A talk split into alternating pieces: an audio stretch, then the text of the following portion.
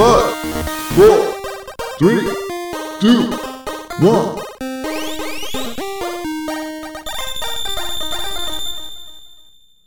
Good luck. Bienvenidos chutacupas. Esto es el último Phoenix Down, episodio 66. Execute Order 66. Ay, verdad. Por si acaso hay unos clones por ahí. Nunca sabrán lo que están haciendo hasta que sea muy tarde. si han pateado un cupa, son uno de nosotros. Yo soy su anfitrión, Esteban Mateus, y a mi lado tengo un hombre que ya supo domar a su caballo espiritual con cacho, Eleazar Mateus. ¿Cómo estás? ¿Por qué con cacho? Sí, ¿no has visto el caballo de Elden Ring? Ese bicho es rarísimo. No solamente salta durísimo, sino que tiene como unos cachos. Ah, no, no lo había detallado, ¿no? Lo que estoy pensando es en la jarra de Kool-Aid. Ah, ese es otro, de Iron Fist. Bueno, sí, es- estoy bien. Estoy en una fase del trabajo que estoy colaborando con otro equipo y es todo un back and forward y, y es algo así nuevo. Va un poco más allá del crunch porque está esa, ese estrés de, de hacer las cosas a tiempo y que, que además que ese otro equipo no se encuentre tantos problemas. Pero en general, bien. Porque al mismo tiempo siento que estoy aprendiendo muchas cosas nuevas. Y como dice este Errol Gerson, que uno va fallando, pero al mismo tiempo se da cuenta que, que fue como una, una stepping stone para aprender algo nuevo. Y es algo del otro lado como que, como que más sabio y como que con más confianza. That's the price. Hablando también de probar cosas nuevas, en nuestra cuenta de Instagram esta semana pusimos nuestro primer carrusel. Creé un nuevo template para futuros carruseles y estábamos viendo a ver si les gusta y lo tratamos. Lo hicimos sobre un tema que es muy popular, que tiene que ver con jugar contra personas que uno conozca, si ganarles o no ganarles. Y aprender también a perder, ¿no? No solamente es ganar a cada rato, sino también saber asimilar las derrotas y ver las cosas buenas de cada cosa, ¿no? Como tratar de cambiar la perspectiva, Ah. que, que no es fácil, ¿no? No, para nada. Eso es algo que me hubiera gustado aprender cuando era más joven, porque por eso es que yo no podía, no podía jugar contra otra persona. Al principio era Elías y Daniel, pero después como que aprendí a asimilarlo más o menos, aunque todavía me falta trabajo en eso, ¿no? Pero sí es verdad, es verlo desde otra perspectiva, de no tomarlo tan a pecho y, y verlo así como algo divertido, ¿no? Exacto. Es más fácil aprender con los seres queridos, obviamente, que con los extraños. Porque muchos extraños, uno, solo les importa en sí mismo y dos, te pasan por encima y no les importa en absoluto lo que tú pienses, ni sientas, ni nada. Si uno entrena esto con sus propios amigos, con los familiares, con los que uno confía, es un proceso más didáctico y, y más ameno. Pero sí, nos gustaría entonces que se pasen por la cuenta de Instagram y vean ese carrusel, a ver qué opinan. Nos dejan comentarios ahí, nos dejan un like. Y si les gusta el formato, pues nos recomiendan también algún otro tema que quieran que toquemos en ese mismo, de esa misma manera. Este es nuestro podcast semanal en donde hacemos un resumen de las noticias más resaltantes de los últimos 7 días. Asimismo, lo condimentamos con un poco de consejos de diseño sobre videojuegos que vamos aprendiendo sobre la marcha, justo como ustedes, para hacer nuestros futuros juegos. Y también les contamos anécdotas de lo que estamos jugando. El estreno del podcast es un beneficio exclusivo para nuestros Patreons de 2 dólares en adelante, que lo disfrutan el mismo día en que lo publicamos en nuestra página principal. En el caso de que no puedan apoyarnos allí, pero puedan esperar 7 días, entonces podrán conseguirlo en nuestros portales alternos. Recuerden que no tienen que abrir ninguna cuenta, sino que el día en que lo publiquemos, que generalmente es los viernes, pues se meten en el enlace y le dan play. Mejor sería, por supuesto, que tengan su cuenta para que nos puedan dejar un rating, comentarios y eso ayudaría al podcast a tener más reconocimiento. De todas formas, está disponible en cualquier portal de los que ustedes elijan, básicamente. Estamos en podcast.com, Stitcher, Anchor, Breaker, Google Podcasts, Pocket Casts, Radio Public, Spotify, Apple Podcasts y iBooks. En el caso de que falte algún otro sitio, déjenoslo saber y hacemos todo lo posible para también colocar el último Phoenix Down allí, para su comodidad. Ok, ya sabemos que todos están ansiosos de tomar ese Kool-Aid. ¿sí? La derrota los está esperando porque vamos a hablar bastante de Elden Ring. Así que vayan poniéndose cómodos. Si están jugando ahorita mismo el beta, cochina envidia, nosotros no nos mandaron ese enlace. Y eso que yo me metí, me metí en la página de Namco Bandai, pero no me eligieron. Si ustedes están en este momento jugando, felicidades, súbanle el volumen al podcast porque es hora de hablar sobre videojuegos.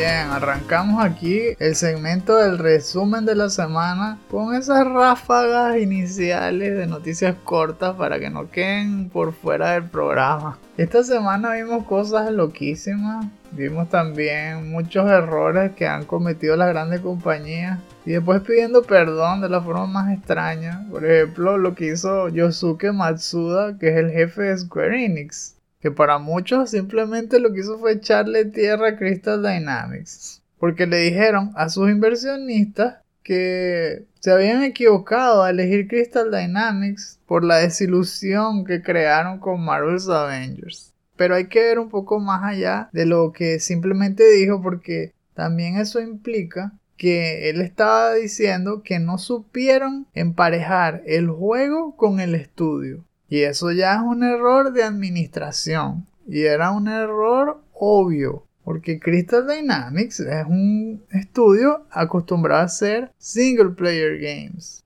Sus juegos más exitosos últimamente eran los de Tomb Raider. Entonces, ¿por qué le metieron el proyecto de Marvel Avenger que es un juego de Game as a Service? Como Destiny. Eso era una ridiculez. Ellos no hacen ese tipo de juegos. Pues obviamente que no quedó como ustedes querían. Y ahora, después de todos estos años y después de que salió, y ah, entonces ahora, oye, creo que no debimos habérselo dado Crystal Dynamics. Y que, no, hombre, chicos. ¿En serio? ¿Tú crees? Se pasaron, en serio, de distraído. En cambio, otra noticia un poco mejor fue el trailer sorpresa de la semana. Lies of P, que viene a traernos una historia mega Soulsborne. A los fanáticos del género les va a encantar esto porque no solo tuvimos Elden Ring con el Close Beta, sino también esto que nos trae una versión tipo Bloodborne de Pinocho. Sí, eso es tal cual lo que dice la descripción y que en la ciudad caída de Krat, Pinocho lucha para volverse humano contra todas las contra todas las adversidades. No, y se ve buenísimo los gráficos, el combate, me gusta el estilo artístico, wow, se ve buenísimo, buenísimo. Y el estudio se llama que Round 8 Studio y el publisher es Neowitz. Y como suele ser en estos últimos días, ¿de dónde viene un juego? Cada vez que se ve genial, pero es todo paracaidista con estudios desconocidos. China será. Casi. Siempre uno de dos. O chino o de Corea del Sur. Y este es de Corea del Sur. Todavía no se sabe la fecha de estreno. Suponemos que es para el año que viene, pero habrá que seguir viendo trailers. Habrá que hacer el esfuerzo de ver más de este juego todo matado. Y finalmente, antes de entrar en las noticias gordas, hay que anunciarles que va a volver GTA y Skyrim. Como cosa rara, Skyrim está saliendo en su versión 500.000. Pareciera que esta vez es que 10th Anniversary Edition, algo así porque va a salir justamente en la fecha de que se cumple su aniversario, que es el 11 de noviembre. No solo eso, sino que va a salir en papel y cartón, porque va a haber un Skyrim en juego de mesa. ¿Tú puedes creer eso? Como tratando de poner y que subir de nivel y combate y todo, pero con puras tarjeticas. Y además, Monopolio, que en vez de tener las propiedades normales y tal, todas son con nombres de sitios de Skyrim y las piecitas también. Por si faltara poco, ¿eh? la gente, bueno, ya me cansé de jugar Skyrim. Ahora vamos a jugar Monopolio de Skyrim. wow. En verdad, cuando dijiste eso, casi que pensé que, que estabas bromeando. Yo también, hasta que vi las fotos y que, no, es real, es real. Y el otro que regresa es GTA en forma de la trilogía remasterizada que llega para las consolas tanto de vieja generación como las actuales, con mejores gráficos, más texturas, y también va a tener ciertos cambios en el gameplay para que se juegue como GTA V. Me parece interesante porque le va a traer esos juegos a gente que nunca los había jugado antes y les da la oportunidad de probarlos para que sepan cuáles son los orígenes y todo. Y mejor aún porque va a haber estas promociones de que va a estar gratis, entre comillas, ¿no? Como siempre en los servicios de estos pagos. En Game Pass San Andreas y en PlayStation Now GTA 3. Así que lo único que queda por comprarse realmente es Vice City. Entramos ahora a las noticias principales y tenemos que comenzar con Elden Ring, a juro, que ha sido el protagonista de los últimos 7 días fácilmente. Comenzando por un nuevo video que sacaron de gameplay de 19 minutos aproximadamente de la versión de PC. Eso fue el 4 de noviembre. No solo eso, sino que también se levantó el embargo de todo lo que eran los videos de la versión del close beta, la early version, que solo se la dieron a algunas personas de la industria, como los Easy se la dieron también a Skill Up, se le dieron un montón de youtubers, influencers y todo eso, que de un solo golpe empezaron a sacar videos por montones hablando de previews, mostrando gameplay y todo. Por cierto, no he visto el de Batidilla.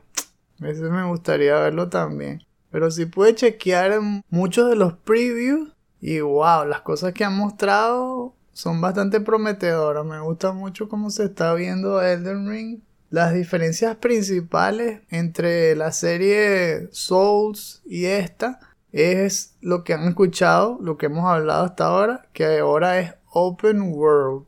Y antes, de verdad que sí parecía que fuese open world, solo que estaba segmentado. Y eso es lo distinto acá, que aquí el mundo es uno solo y es gigantesco.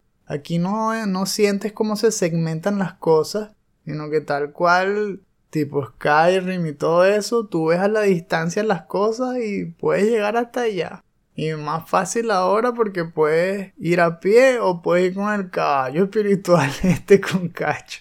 Que por cierto creo que se llama Torrent, algo así.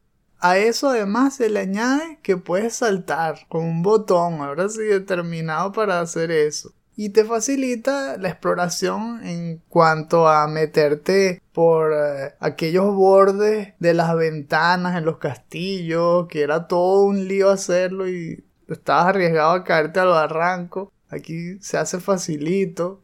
Y es a propósito porque quieren que revises todos los escondites de ese mundo.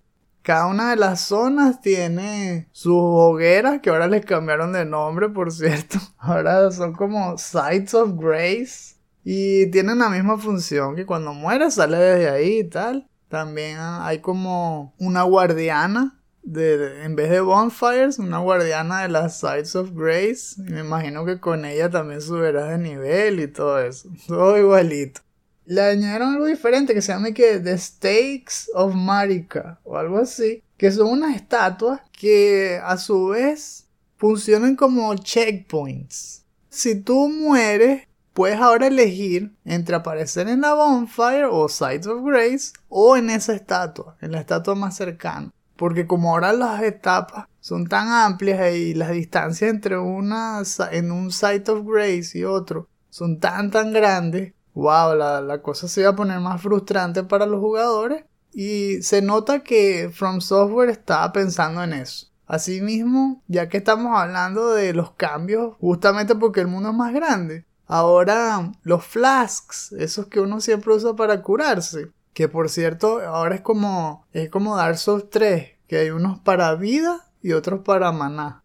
Ahora, matar ciertos enemigos o matar un cierto número de enemigos en un tiempo determinado, si los matas rápido y tal, te ayuda a volver a rellenar los flasks sin tener que grabar, o sea, sin tener que sentarte en una bonfire o sites of grace. Como son tan amplios los espacios, tienes que pelear por largos periodos de tiempo eventualmente gastas todas las vidas y la única forma de recuperarle es devolverte a la bonfire y grabar y pues, tienes que volverlo a hacer todo otra vez, no puede ser. Al menos tienen piedad en ese sentido, ¿no? Me gusta esa mecánica. Ya veo a, a los youtubers como los Game Grumps haciendo grinding de esos flasks antes de seguir a la siguiente parte del mapa. Seguro. Y eso de movimiento con el caballo está buenísimo. El double jump es útil, se puede usar en plena batalla y todo. Hay combate, no solamente con gente que va a pie, sino hay casi que duelos, porque muchos de los enemigos también van a caballo. Y se ve genial. Los monstruos enormes, ni hablar. Dígame ese dragón que pusieron. Hay un dragonzazo blanco te parece como los de Skyrim, pero más tétrico, no sé, se ve amenazante. Y hablando de eso, la AI de este mundo me resulta pues cautivante porque ahora no solamente los, los, enemigos tienen como un área, ¿no? En donde te pueden detectar como siempre, que la AI tiene su zona, tú entras en esa zona y la computadora te registra cerca para que te detecte el enemigo. Bueno, ahora esto le añaden una pizca de personalidad. Porque los enemigos empiezan a revisar la zona y tú los ves, empiezan a ver a su alrededor o si tú estás en cierta, a cierta distancia, se ve que va por etapas el reconocimiento y cuando estás a un cierto nivel ves que te empiezan a ver de vez en cuando, o sea, están viendo el, el resto de una montaña y voltean hacia ti. Y después sí, y vuelven a voltear hacia ti como que, ¿quién es ese? ¿Eso será que no es de nosotros? o sea, te da la impresión de que están vivos. y después, cuando ya te han visto por demasiado tiempo, empiezan a cazarte. Ahora sí como que, no, no, ya, este no es de nosotros. que ay, ay, ay. Especialmente me gustó una anécdota que mostró Skillop. Que él estaba caminando por una, una parte pantanosa que es la que se muestra en el trailer del gameplay, que están unos enemigos acampando y tú pasas por ahí tranquilo, pero a lo lejos en el cielo tú ves como viene volando el dragón, así desde lejísimo, y planea con las alas abiertas y aterriza y los mata a todos. Y es como una boss fight que sale de la nada, y eso se ve mucho en este juego. Tú puedes ir caminando y entre los arbustos los árboles, ¡pah! Un boss. Y, no tenías idea que se iba a pasar. Porque es la primera vez que lo estabas jugando. Eventualmente te los conocerás a todos. Pero este dragón, en el gameplay que mostraron antes, el tipo se lanzó a pelear contra él. Pero en cambio Skillop no, Skillop lo evitó. Y se fue. Bueno, el dragón mató a los enemigos y se ve que empezó a verlo desde lejos. Se veía súper, súper tétrico. Porque se veía como el dragón lo iba viendo de reojo, como que, ya, ¿quién es él? Y que, ay, Dios, ese dragón me está mirando. Y luego empieza a ir lentamente hacia ti. O sea, no te puedes escapar de él a menos de que te vayas. La única forma es irte con el caballo tan rápido como puedas, porque si no, si te quedas caminando, el bicho empieza a perseguirte hasta ir hasta ti a Pam para pelear contra ti. Berro, o sea, es otra cosa diferente que se siente diferente que los Souls. El mapa se ve que es bastante práctico, se va armando a pedazos. Es como un dibujo así, tal cual. Por primera vez en Dark Souls, abres tu mapa gigante, pero vas coleccionando las partecitas que te van faltando y se autocompletan. Y además le puedes poner marcadores te ponen unos iconos que representan que si arma, enemigo, un castillo. Tienes hasta 100 slots en el mapa para gastar en, esos iconos. Puedes marcar un montón de cosas. Y así mismo, wow, en el gameplay el combate se ve súper ágil. puedes ahora romperle la stance a los enemigos con más facilidad. Lo puedes hacer en stealth, pegándole flechazos durísimos por la espalda. Ahora, cada vez que le rompes el stance, es como si le hubieses hecho un parry en Dark Souls. O sea, que sea una animación donde el bicho pierde el equilibrio, así todo lento y se cae al piso y tal, y luego lo puedes rematar, así tal cual. Pero por la espalda, o haciéndole un golpe que le duela mucho, o brincando y pegándole desde una superficie súper alta. Puedes ir con armas de una mano o doble mano. Y cada arma se puede usar así también. Me recuerda como Diablo 2. Porque puedes usar una, una, lanza a dos manos o cuando ya eres súper fuerte, una lanza en cada mano. Y eso te da distintas animaciones y poderes y todo. Lo de los summon también me gusta. Ahora el bicho saca una campanita que te lindo. y vas invocando enemigos que tú coleccionas o compras. Y dependiendo de lo que tú agarres, bueno, son cuatro, cinco, tres enemigos. Todos se ven como un espíritu blanco y te ayudan. Tienen su propia vida y todo. O sea, si los usas contra un boss, igual los puedes matar como si hubieses invocado a alguien que te ayude. Los bosses se ven bestialísimos como en el trailer. El bicho ese que tiene como nueve brazos. Eso fue el cierre del trailer que mostraron y se ve brutalísimo esa pelea. El bicho con las dos hachas enormes y todo. Hay como un dragón petrificado en el patio del castillo. Y se ve que hicieron ahí un corte, un salto en el trailer y uno de los brazos ahora era la cabeza de ese dragón. O sea, en algún momento de la pelea el bicho le arranca la cabeza a ese dragón y se la pega como brazo o algo así. Y entonces puede echar fuego por, por las manos y todo y, comerte con la cabeza del dragón. Y que, ¿qué es eso? Como siempre, la dirección artística está por todo lo alto. La historia se ve súper misteriosa. Los NPCs también son todos pintorescos. De verdad que hay mucho que ver. Incluyendo a los NPC, a la jarrota del sabor, que es la que dijimos. Que se llama Alexander, por cierto. Alexander de Iron Fist. Que es tal cual como un goblin, pero atrapado dentro de una jarra enorme. Y el bicho habla y todo. Pero la voz no es de un goblin, es de un tipo todo como aristocrático. O sea, es bien cómico, queda bien el contraste. Tiene de todo un poco, a mí me gustó bastante. Como dijimos antes, lástima, yo me metí para ver si me daban el beta para jugarlo y contarles más, pero denied. Así que habrá que esperar hasta el año que viene. Que por cierto ya salieron las Collector y uff, no sé qué te parece a ti, pero demasiado caras. Sí, traen las estatuas y toda esa broma, pero.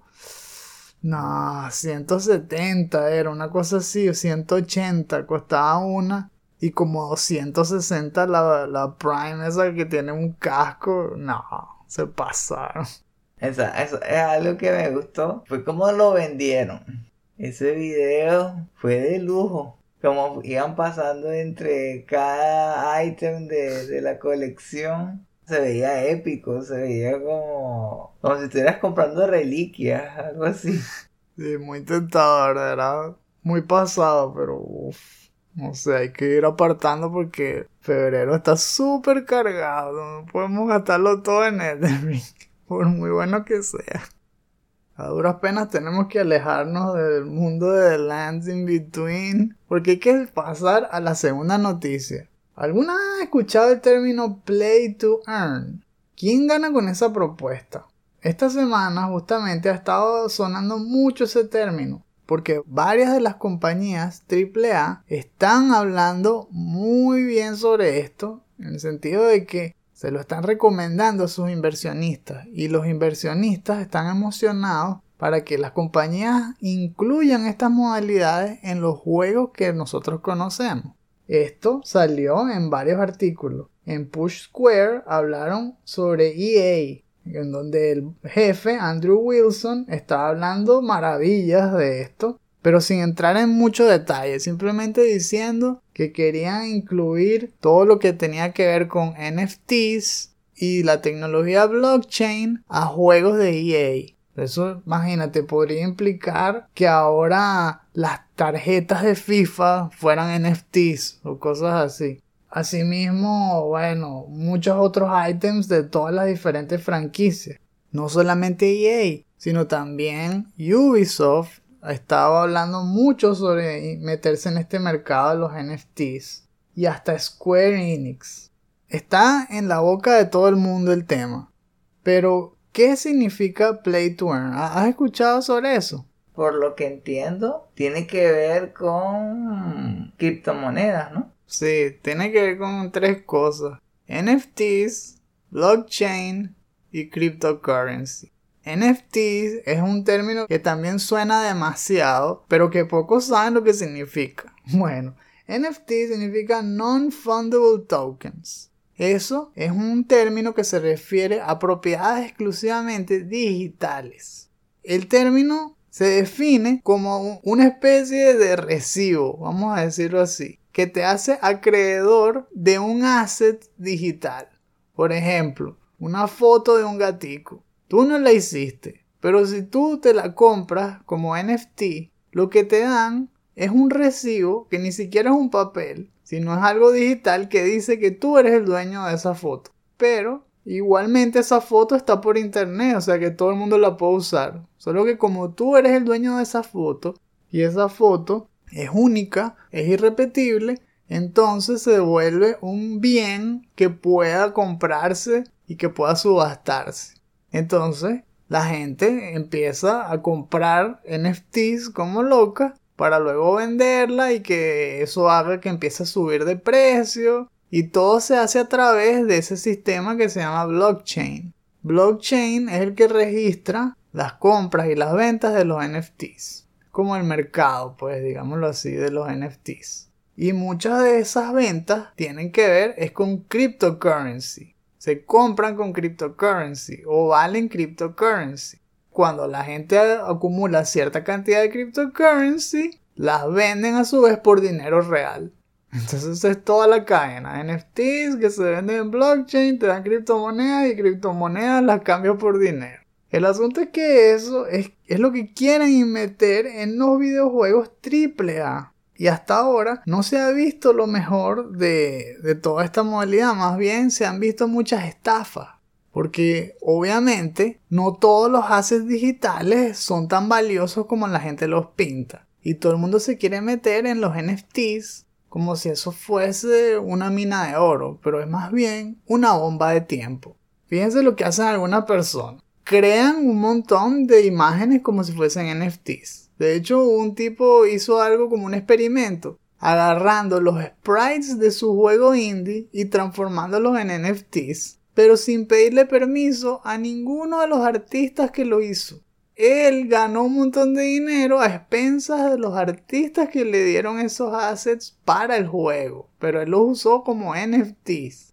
Si tú haces eso, entonces volvamos al ejemplo. Tú agarras y pones un NFT lo pones a la venta y ¿qué pasa? Nadie te lo compra. ¿Por qué? Porque es una foto desconocida de algo que nadie le importa. ¿Qué haces entonces? Bueno, como no quieres que registren tu nombre, tú vas, te buscas a otra persona y le ofreces que te ayude a comprar tu propio NFT. Entonces el tipo va e invierte, qué sé yo, 4 mil dólares en criptomonedas, pero prestándoselas a la persona que él contacta para que lo haga por él. Y luego esa persona va y le compra a él mismo eso por el equivalente de 4 mil dólares en criptomonedas.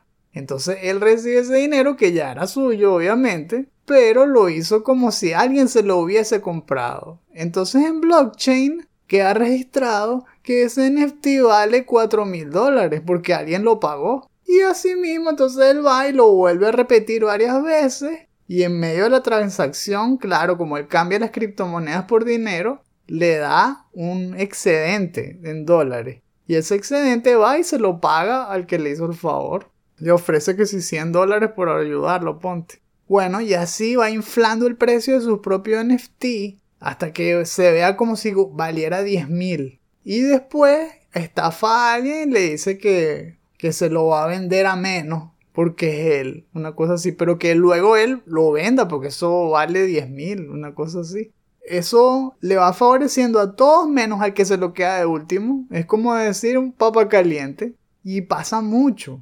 Eso un solo ejemplo. Pero así como esto, bueno, hay un montón de páginas súper sospechosas que aplican esto de play to earn, que se aprovechan de la gente que quiere ganar dinero y que les cuesta pues conseguir eh, los trabajos, que les cuesta conseguir otras fuentes. Y empiezan a fabricar unos jueguitos que son súper básicos, la mayoría son hechos en Flash y están hechos para que sea un grind infinito, que la persona tenga que estar horas y horas, como 12 horas, para que realmente te dé algo valioso. Y puede empezar el scam de varias maneras. Uno es que te obliguen a comprarte un NFT para poder jugar, porque los personajes, entre comillas, son NFTs. Obviamente, como están en blockchain y todo, y con precios inflados, entonces si no te lo compras apenas sale, tienes que invertir cientos de dólares o miles para comprarte uno solo. Y después, con la esperanza de ganar realmente dinero, tienes que usar ese NFT por horas y horas y horas para acumular currency dentro del juego que a su vez luego vas a cambiar por criptomonedas y eso es lo que tú cambias por dinero. Entonces, como las compañías saben eso, y lo que ellos quieren realmente es que tú compres NFTs y no quieren pagarte nada, poco a poco van inflando el tiempo que hace falta para ganar currency dentro del juego. Es decir, cada vez empeoran el grind para que en vez de tardar 10 horas en ganar el equivalente en criptomonedas para cambiar algo que valga la pena, ahora serán 12 y así, y le van metiendo mechanics que lo van haciendo cada vez más tedioso y lo hacen peor. Eso es lo que se ve en la mayoría. Ahora esperamos que realmente alguien sepa introducir el término de los NFTs de una forma que sea algo novedoso o que beneficie a la gente, ¿no? Pero está por verse, porque eso también implica un mayor gasto de dinero en infraestructura y en desarrollo de videojuegos, porque ¿en qué podría beneficiarse? Yo no sé. Eso de que, ay, que crees un personaje único, eso ya existe. No, no hace falta meter criptomonedas en eso. Que si, ah, no, que crees un personaje que puede usarse en varios videojuegos. Pero, ¿tú sabes lo que es? Lo difícil que es eso. Que tengas que crear ahora un personaje que corra en distintos juegos o de distintas franquicias. Eso no es fácil. Eso va a retrasar el desarrollo en muchos juegos si lo implementan. Yo no sé qué tan bueno es esto realmente. Y he visto reportajes, por ejemplo, hay uno muy bueno en el canal Upper Echelon Gamers que explica todo lo que está haciendo Ubisoft para meterse de cabeza en esta tecnología. Ha invertido decenas de millones de dólares en compañías que están dedicadas a esto. Tienen divisiones específicamente también hechas para esto. Uno que se llama Ubisoft Strategic Innovation Lab dio toda una presentación en GDC del 2019 hablando maravillas del blockchain y cómo lo iban a integrar en sus videojuegos. O sea que esto no es reciente, esto lleva años cocinándose. En la división de inversiones que se llama The Entrepreneurs Lab, también están buscando específicamente startups y compañías que están relacionadas con Play to Earn, con NFTs y con blockchain. Esto está para quedarse. Están entrelazados con una compañía que se llama Animoca que tiene un montón de influencia en muchas páginas de juegos Play to Earn. Y todas estas están enfocadas en sacarle dinero o en reclutar mucha gente justamente en los países que están más necesitados. Están enfocados en las comunidades de las Filipinas, en Indonesia, en Brasil y Venezuela, como ustedes lo saben también. Es que están ahí justamente para eso. A donde vean que la gente tiene necesidad, le tratan de meter ahí lo de los NFTs. Y así fue como yo también lo escuché. De hecho, muchas personas de nuestra familia nos están diciendo que por qué no jugamos esto y tal. No sé, yo siempre lo vi sospechoso. Pero ahora que sé más que de esto, me parece que es súper tedioso. No me animo a meterme en eso todavía. Y después de ver todo lo que ocurre en el trasfondo, más difícil aún. En esas páginas se ven que la mayoría de los que ganan bastante dinero tienen cuentas duplicadas o quintuplicadas. El que gana de primero es siempre el mismo, pero con 6, 7 cuentas distintas a diferentes nombres. ¿Cómo lo hace? Bueno, debe ser que es una compañía o, es alguien que le paga a un montón de gente para que esté horas y horas jugando. Me recuerda a lo que hacían en Warcraft, cuando World of Warcraft era súper famoso. Que si en Corea del Sur o cosas así, tenían un pocotón de chamos y les pagaban una miseria para que estuvieran como 16 horas jugando y agarrando oro para otras personas que pagaban dinero por eso. Algo así.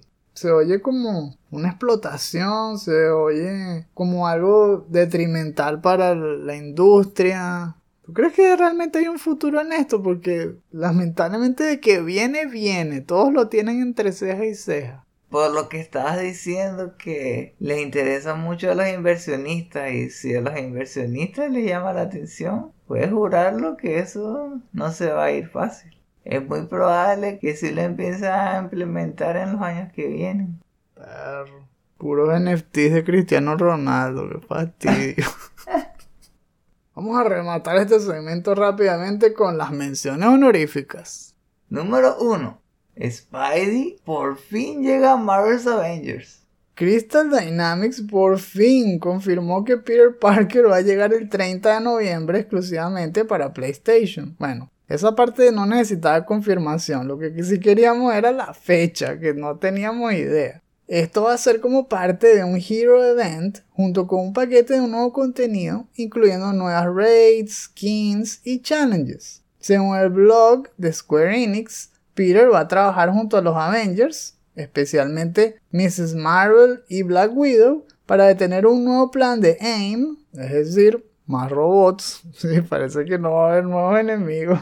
Y el update pues va a subir el level cap de 150 a 175. Le va a hacer modificaciones al sistema para mejorar el gear. O sea, va a tener ahí sus mejoras. Todavía no hay ningún trailer, pero al momento que estamos grabando esto sí salió algo. Una foto. Pusieron como un wallpaper donde los Avengers están ahí con Spidey. Y más nada. Y que, hey, si viene Spider-Man sí existe. Eso es todo. Así que lo único que podemos suponer es que si se va a ver bien, será entretenido, al menos por un par de días. Número 2. Take 2 le pegó tapón a un proyecto de Hangar 13.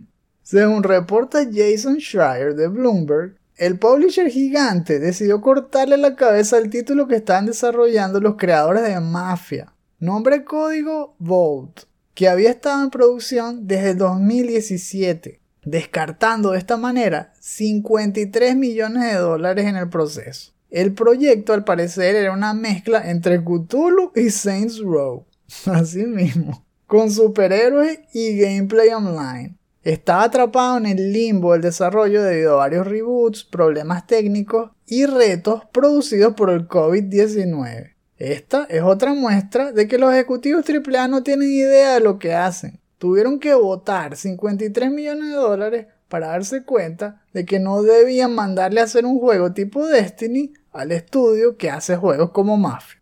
Felicitaciones. Y número 3. Aparece concept art de un juego de Batman cancelado. El artista de concept art freelance, Goran Bukvik, publicó los dibujos en su perfil de ArtStation. En ellos se ve un Bruce Wayne mayor, con barba blanca y todo, usando el traje de Batman, junto a un nuevo Batman más joven, que supondremos que puede ser Terry McGuinness, con un traje moderno y el símbolo de murciélago color rojo. Como supondrán, eso activó las alarmas de los fans de la serie animada Batman Beyond de 1999. Se especula que este material pudo haber estado conectado a la secuela cancelada de Batman Arkham Knight en la que trabajaba WB Montreal, pero no se ha confirmado nada hasta ahora. Tendrá que resolver eso de Riddler, una cosa así. It's quiet. Too quiet.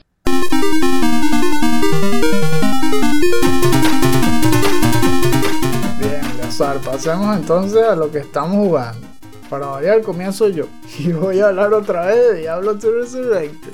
La vez pasada quedamos en los puertos de Kurast. Y ahí fue donde llegué. Y por fin comencé a pasear, ¿no? Por todo ese nuevo mundo de la jungla. Estuvo buenísimo, como siempre, ver todo el escenario y cómo se ve el agua. Sí, todavía me encanta el agua. Esta vez se combinó con lluvia y la aldea. Wow, me gusta lo de ver cómo se quitan los techos y todo. todo lo que hablamos en aquel DLC. Bestia, verlo ahora con gráficos HD. Es súper agradable, justamente por eso, porque después de haber repasado toda esa historia, ahora regresando al juego, y disfrutándolo lentamente, es decir, degustando cada sección como antes, como si fuese la primera vez. Me gustó, obviamente, el escenario, la exploración, empezar a encontrar todos esos mundos subterráneos, que si el nido este de las arañas gigantes, wow, todo eso se ve con las nuevas texturas bestialísimo. Y los insectos. Sí son muchos de los que se salían en el desierto, pero con cambio de color, pero qué importa. Da igual la sensación, la atmósfera, todo se, se forma muy bien en esa etapa. Eso, lo que más me gusta de Curase es eso, la atmósfera y la dirección artística. ¿Por qué? Porque el gameplay en sí no es tan agradable como la dirección artística, eso estamos claros. Los mapas son mucho más enredados, están llenos de puras vueltas y callejones ciegos.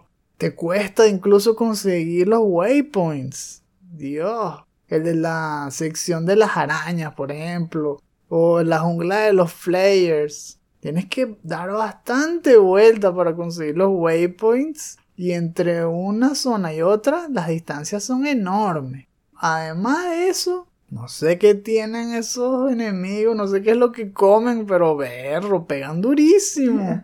Esta vez sí morí bastante. No me acordaba haber muerto tanto en la otra vez que lo jugué.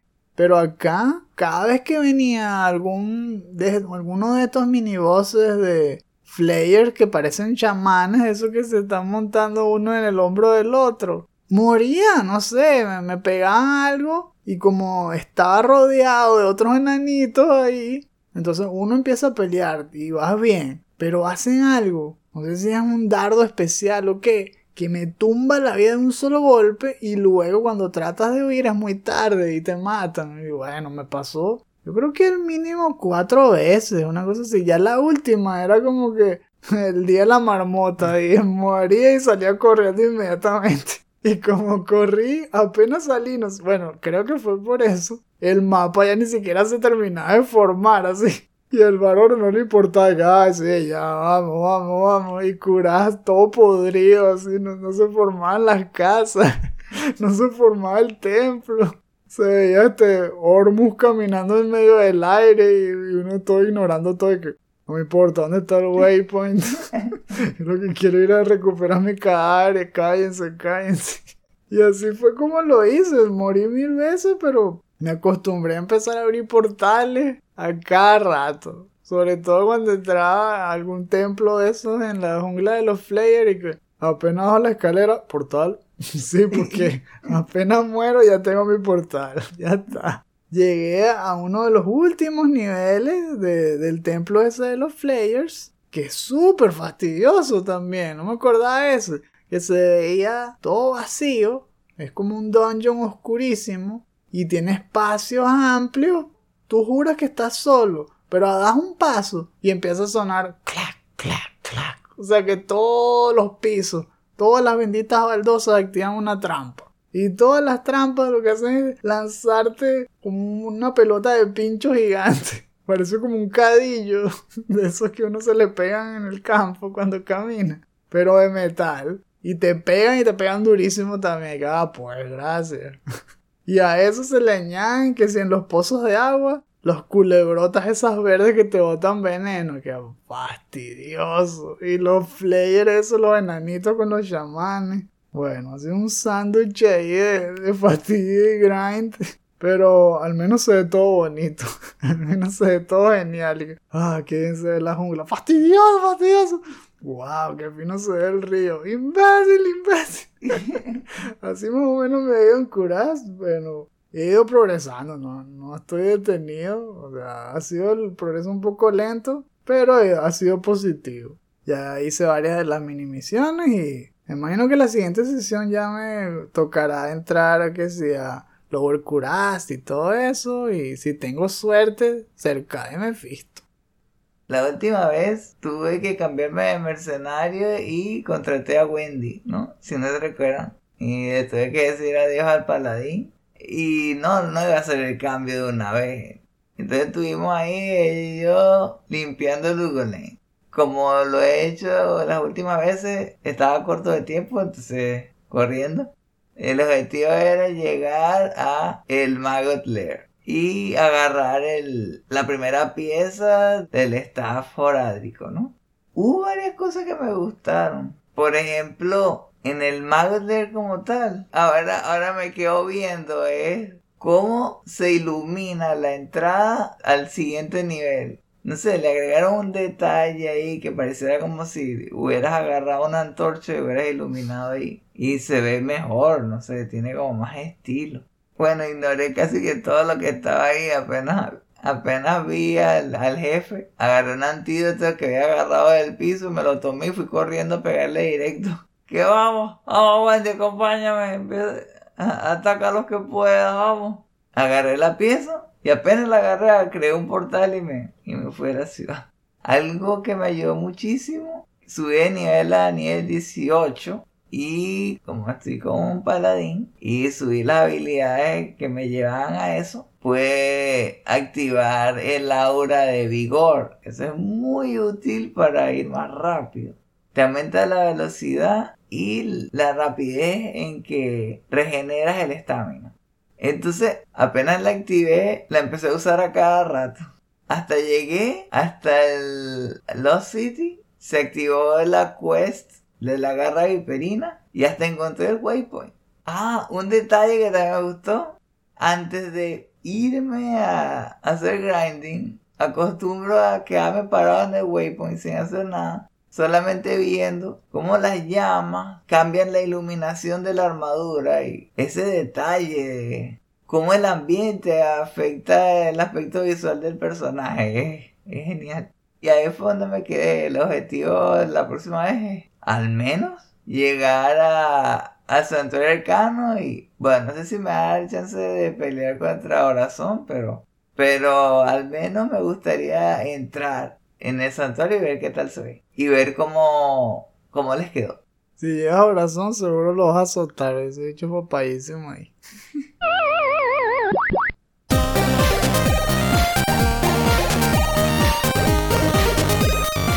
Todavía vemos los árboles de la vida dorados, esos en el horizonte. Y estamos a punto de saltar en un Spirit Spring para que nos mande bien alto y pasemos las montañas. Pero antes, ¡Se te olvidó! Porque es la sección de los shoutouts. En esta parte del programa les hacemos alguna recomendación de algún material que nos haya parecido interesante, que les sirva como material de conversación con el que ustedes quieran, pero sobre todo si les gustan los videojuegos. Esta semana les traigo un nuevo video del canal New Frame Plus, que está continuando con la serie de animación de Final Fantasy. De hecho, el video se llama The Animation of Final Fantasy II. Y en esta parte conversó un poco más sobre la técnica de animación y narrativa más que con la parte de software, porque aquí estamos hablando de la misma generación. Todavía era en Nintendo, entonces no hubo un gran salto. De hecho, repitieron mucho de lo que hicieron en el 1 en cuanto al número de frames, en cuanto a cómo se hacían los, personajes con pixel art. La gran variación que hicieron entre el 1 y el 2 es que se afincaron en la narrativa y empezaron a utilizar la animación para lograr eso. Una de las cosas que más se usó es algo que se usa mucho en teatro, que se llama blocking. El blocking no es más que las direcciones que reciben los actores para pararse en específicos lugares del escenario en cada escena para acentuar todo lo que se va a sentir y todo lo que se va a decir en ese momento de la historia. Eso lo estaban usando mucho en Final Fantasy II, haciendo que los personajes tuvieron coreografía en cuanto a cómo van a caminar en ese lugar mientras están hablando o cuando se van generando los diálogos. Hacer, por ejemplo, que se cambie la forma en que caminan dependiendo de cuál es su ánimo. Entonces ponían que si los niñitos tenían los mismos frames, pero iban más rápido. Entonces daba la impresión de que eran más animados que los adultos. O que si un anciano igual, mismas frames, pero corre más lento, entonces se ve como si caminara más lento y eso afianzaba la atmósfera del juego. Y muchas otras cosas así. Los únicos sprites nuevos que añadieron eran que si de ciertas muertes específicas que ocurrían en la historia o una nueva pose de ataque que era para que usaras un arco y flecha. Pero lo demás era igual y se sentía diferente. Y fue por esas decisiones que parecían muy pequeñitas, pero que a la larga fueron de gran peso, afincándose en darle más personalidad a cada uno de los integrantes de la par y todo. Como siempre, apasionante, muy interesante y espero que lo disfruten. Les dejo el enlace en la descripción. Este fin de semana estuve revisando la lista de recomendaciones de YouTube y apareció uno que me llamó la atención de GDC. Y esta vez, ¿por qué pensé que sería buena idea compartirlo? Porque tiene que ver con trabajar en la industria de videojuegos. El video se llama Getting the Most Out of an Entry Level Games Job. La que da la charla trabaja para Crystal Dynamics y está encargada de la parte de narración y dijo que en ese momento estaba con el proyecto de Marvel's Avengers. Lo que me parece interesante es que ella habla sobre cómo fue aprovechando la oportunidad que le dieron para trabajar para Telltales, donde le asignaron Walking Dead y después eventualmente, como dicen en Estados Unidos, como utilizó bien sus cartas, eventualmente le dieron uno de los puestos más altos en el proyecto que tenía que ver con Minecraft. Ese fue su último trabajo en, ese, en esa compañía. Y habló que lo que hizo, que es lo que comentó durante la charla, que es aprovechar cada oportunidad, escuchar, muy importante escuchar a diferentes departamentos que no sea el de uno para poder colaborar y estar como más pendiente de la industria que los demás, entonces tener más valor. Algo que le ayudó mucho es que ella está encargada de tomar notas de todo. Y tanto fue así que lo hacía tan bien que los supervisores y los cofundadores la empezaban a llamar para que tomara notas en reuniones importantísimas que muchos de la industria les interesaba estar pendiente de eso. Entonces, normalmente venían a ella a preguntarle cómo había sido. Clave fue eso, escuchar aprovechar a los mentores, a los supervisores, que el mentor era muy importante para ir escalando y para tener a alguien que esté hablando bien de ti. Que algo que se arrepintió fue trabajar demasiado, que dijo que en el caso de ella la despidieron sin previo aviso y era la que trabajaba más, que, que se iba muy tarde del trabajo pero también por lo otro que hizo de, buscar comunicarse con los demás, de, apartar tiempo para conocer a los demás. Por tomar notas empezó a, empezó a ir a los departamentos donde ella realmente quería trabajar. Y por eso fue que eventualmente le dieron la oportunidad de trabajar en esos departamentos. Y bueno, los empleados de esa compañía cuando la despidieron, pensaron también de ella que la ayudaron a conseguir el siguiente trabajo. Si les interesa ese tema, eh, le vamos a dar el enlace en la descripción. Hagan bien y no miren a quién.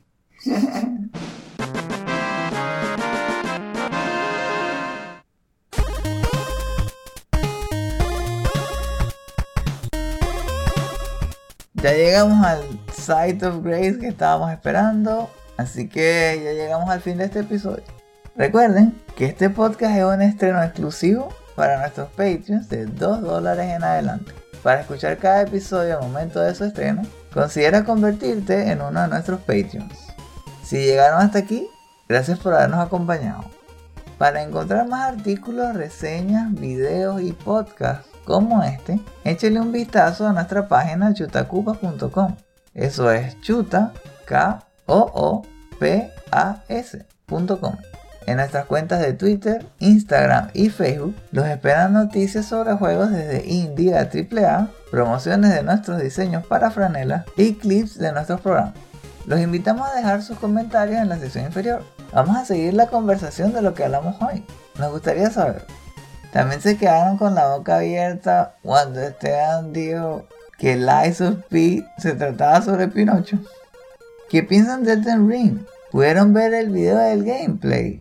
O mejor aún, ¿pudieron jugarlo?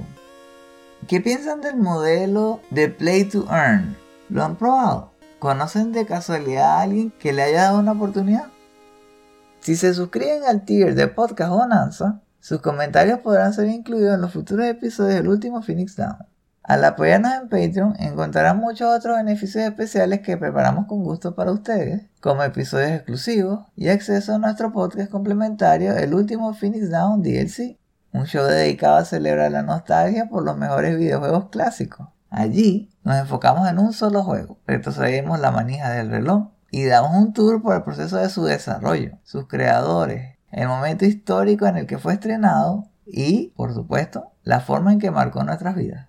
Si tienen los medios y la disposición, definitivamente deberían probarlo. Recomendación especial por parte mía, el DLC donde hablamos de Diablo 2. Oh yeah. En los tiers aún más elevados podrán obtener su propio avatar HD personalizado, dibujado a mano por Esteban. Si quieren saber más, visiten nuestra página patreon.com slash chutacupas. Ahora, con su permiso, voy a cerrar aquí para poder salir a un, a un espacio suficientemente grande para que se materialice otra vez mi caballo. Porque yo creo que ya debe estar bastante tiempo esperando. Pila con ese dragón que se ve a lo lejos, que se ve con cara de rato. Ay, ay, ay. ¿Verdad? Nos vemos la próxima semana. Y recuerden, no hay quits, solo retries. Solo retries.